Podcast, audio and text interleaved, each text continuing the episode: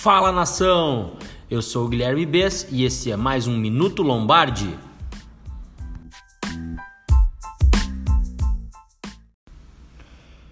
Então, no programa de hoje, eu vou falar com meu amigo Jean, ele que gosta muito também de college football, gosta muito de analisar os prospectos, gosta da parte tática do jogo.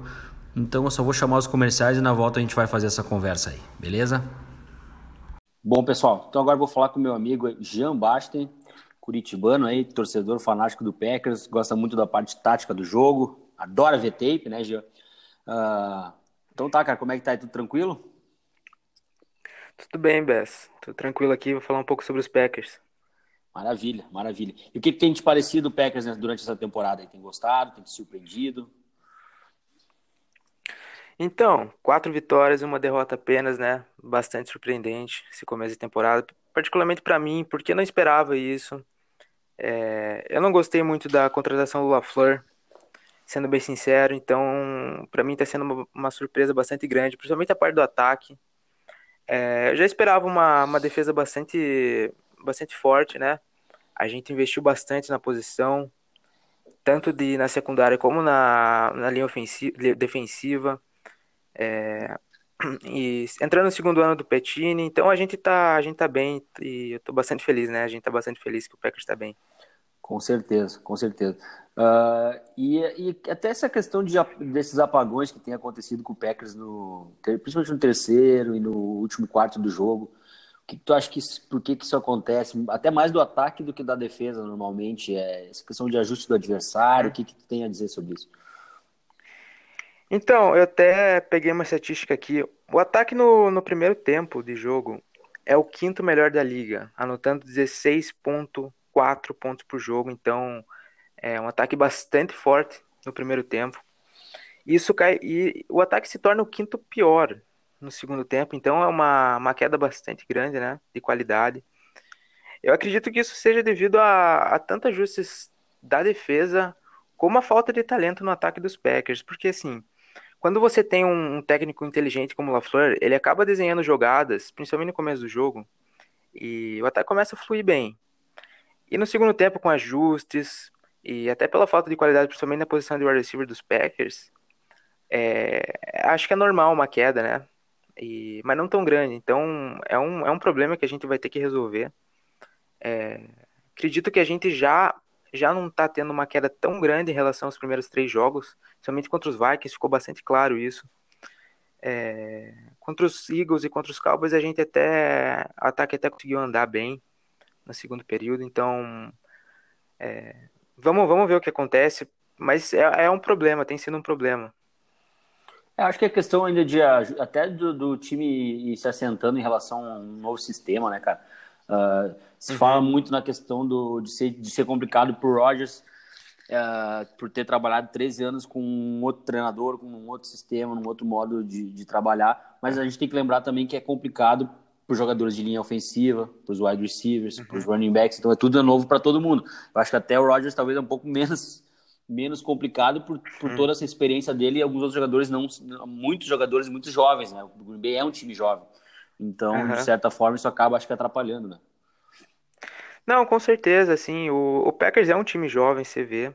A gente tá com uma base nova em relação a, sei lá, se pegar quatro anos atrás, o time mudou bastante. É, a gente tá com, com, com o Jerônimo, até que não é tão novo, ele tem 24 para 25 anos, mas a gente tá com o Valdez, que é segundanista. É, se você pegar, assim, os únicos jogadores experientes é, ali no ataque são os dois tackles, o Adams, o Graham e o, e o Rodgers. O resto tá entrou na liga há pouco tempo, né? Então realmente precisa desse ajuste com um novo técnico, um novo sistema. Então eu acho que vai, vai demorar um, um tempo aí ainda para a gente se ajustar. Com certeza, cara. E agora indo para o jogo do Lions, segunda-feira, tá chegando aí. O uh, que, que, são as tuas expectativas? Tu, tu, tu, eu lembro que tu acompanhou bem esse Lions, o Lions, que é um time que tem surpreendido nessa temporada, conseguiu uma boa vitória em cima do Eagles, um Eagles desfalcado, mas é um ótimo time, então é uma vitória que conta muito. Quase conseguiu um baita de um upset para cima do Kansas City Chiefs. Uh, não, não nas dos stats ainda não mostra como uma defesa firme, uma defesa boa, mas uh, acho que também, também sofre muito com as ausências das últimas semanas, linha defensiva toda esburacada. O que te parece esse confronto? Então, o Lions é um time que está no. O Matt Patricia, está entrando no segundo ano dele, né, como treinador principal dos Lions. Então, ele é um bom coordenador defensivo, ele é uma boa mente defensiva. Então, ele está conseguindo ajustar esse, essa defesa, principalmente. É, apesar de não ter muito talento, assim, na parte defensiva da, da bola, eu acredito que, que é um time bastante completo. É, então, assim, você vê o jogo contra os Chiefs, eles fizeram um jogo parelho até o final, né? É, o Mahomes provavelmente teve o pior jogo dele desde que ele entrou na liga, até esse jogo contra os Lions. É, o Lions consegue, consegue ter um time completo e competitivo. Basicamente, essa acho que diria que essa é a palavra. É um time competitivo. E como tu acha que o Lions vai atacar esse. A defesa do Lions vai atacar esse ataque do, do Packers? Que tu acha que vão ser assim, uns, uns matchups interessantes nisso aí? Então, Bess, eu acredito que assim, o Packers está sem o Adams, então eles devem querer pressionar bastante os wide receivers dos Packers, que não tem muita qualidade. Então, é, basicamente o que deve acontecer é que eles vão marcar em press, né? Vão fazer uma marcação bastante firme no, nos wide receivers. Vão tentar fazer com que o Rodgers solte a bola o mais rápido possível. É uma defesa agressiva, é, principalmente na, no perímetro. Então eles vão jogar em, em man coverage e o Packers vai tentar correr com a bola, acredito eu, né? O Jamal Williams está voltando agora de, da concussão. Aaron Jones já vem de um jogo muito forte. Então acredito que o LaFleur vai tentar correr com a bola. Vamos, vamos ver o que acontece. Mas, como eu disse, o Lions é um, é um time. Não vai ser um jogo fácil, não. Muita gente pode esperar isso por ser o Lions, mas não vai ser um jogo fácil, não. Perfeito. E agora no outro lado da bola, uh, esse ataque do Lions que está indo bem, o Matt, Matt Stafford uh, tendo um dos melhores começos de carreira dele. Uh, incrivelmente isso, ele é um jogador veterano, já está quase uma década aí na liga. E, e o, o jogo corrido tem andado com o Karen Johnson, que é um jogador muito interessante, vindo segundo anista, um jogador que eu gostava bastante na época do draft ano passado. E tem conseguido estabelecer um jogo corrido. Então, o que, que tu acha que vai ser um vai ser complicado para a nossa defesa? Eles estão lá, está botando muitos pontos. Galladay tendo um ano sensacional. O que, que tu vê esse uhum. confronto aí do, do outro lado da bola? Então, é, como você disse, o, Lions está conseguindo correr bastante com a bola e muito bem. Algo que eles não nunca, provavelmente nunca conseguiram fazer problema, enquanto. Problema eterno deles, né? É, exatamente. Eles nunca conseguiram correr com a bola, então. E assim, Karen Johnson tá, é um bom running back. E o Packers está tendo problema em parar o jogo terrestre, então vai ser um matchup para ficar de olho.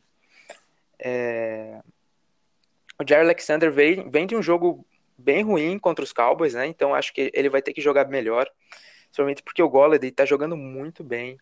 E não podemos esquecer do Marvin Jones, né? Que é uns anos atrás aí é, teve 200 jardas contra a gente. Então também não é um receiver fraquinho, não. Tu vê mais o, o Kevin King no Marvin Jones e o Jerry Alexander no Gallaudet? Como é que tu vê esse confronto aí? O que vai, vai acontecer mais? Então, pelo que o, pelo que o Petini tem feito, eu acredito que ele vai colocar o Jerry Alexander no, no Golladay, pelo, por ser o, o, alvo principal. Mas, o que eu faria era colocar o King, por ser um, um, um cornerback mais físico. E talvez até uma dobra. Eu não, não, não deixaria de, de pensar nessa possibilidade. É...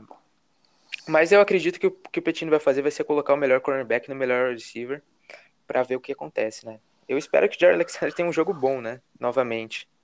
É, Darnell Savage vai ser uma grande ausência também, provavelmente está fora do jogo. Outra grande ausência. É, muito bem citado. O Savage estava jogando muito bem. Playmaker, né? Ali na secundária. A gente já, já vem tendo problema com, com a posição de safety, free safety principalmente, já há um tempo. É, então o Savage conseguiu arrumar ali e perder ele vai ser, vai ser uma ausência bastante, bastante significativa, principalmente porque o Lions ataca o, o fundo do campo com bastante frequência o Stafford tem essa, essa virtude, virtude no jogo dele. É, acho que, acho que até o, o pass rush vai ser muito importante nesse jogo, que se deixar o... E a gente sabe que a linha ofensiva do Lions melhorou muito também nos últimos dois anos, e três anos. É uma linha que uhum. também vivia botando, deixando o Stafford exposto. Então, acho que se o pass rush conseguir encaixar e conseguir pressionar constantemente o Matthew Stafford, já passa por aí um, uma grande, um grande passo para o Packers vencer essa partida. É, com certeza, né? O, o Taylor Decker, o, o tackle deles é muito bom, muito, muito bom mesmo. Então, assim, vamos, vamos ver como que. O pass rush do, dos Packers, na verdade, é o segundo da linha em pressões, né? Então vai ter que ter mais um jogo aí bastante, bastante forte para que a gente não precise depender tanto de, de que o Jair tenha um jogo, jogo assim, como ele, como ele é capaz de fazer, mas é, ele não foi também contra os Cowboys, então a gente vai vai, depender da defesa e jogar bem como um todo. Perfeito. Já um palpite pro jogo aí de segunda. Fala aí. Eu diria que uma, uma vitória dos Packers apertada apertada. Talvez, assim, eu acho que não chega nem a duas posses de diferença. Talvez um, um touchdown no máximo. Perfeito, perfeito. Cara, prazer aí conversar contigo. Tá sempre convidado para voltar aí pra gente trocar uma ideia. Uh, e é isso aí, cara. Grande abraço, João. Prazer é meu, Bess, sempre disponível caso, caso você queira. Maravilha, maravilha. Então hoje agora a gente acabou de falar com o Jean Basten, torcedor fanático aí do Packers, vai voltar a falar com a gente novamente em outras oportunidades. E vamos então para a parte final do nosso programa.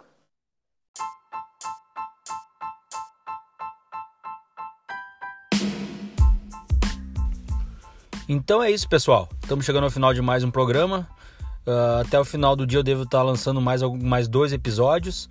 Fiquem sempre com a gente, divulguem. Estamos em várias mídias uh, de podcast play, Apple Podcasts, Google Podcasts, Spotify.